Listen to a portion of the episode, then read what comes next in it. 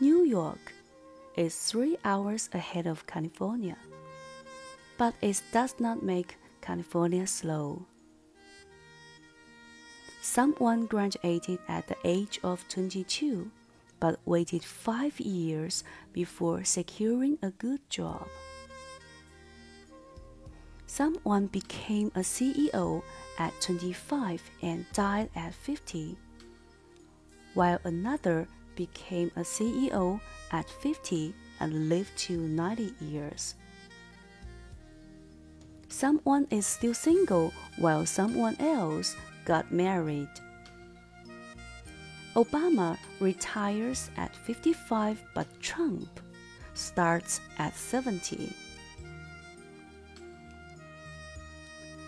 Absolutely, everyone in this world works based on their own time zone. People around you might seem to go ahead of you.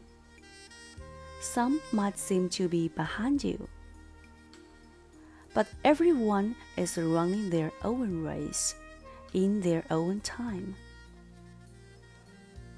Don't envy them or mock them. They are in their time zone and you are in yours. Life is about waiting for the right moment to act. So relax. You are not late you are not early. You are very much on time and in your own time zone.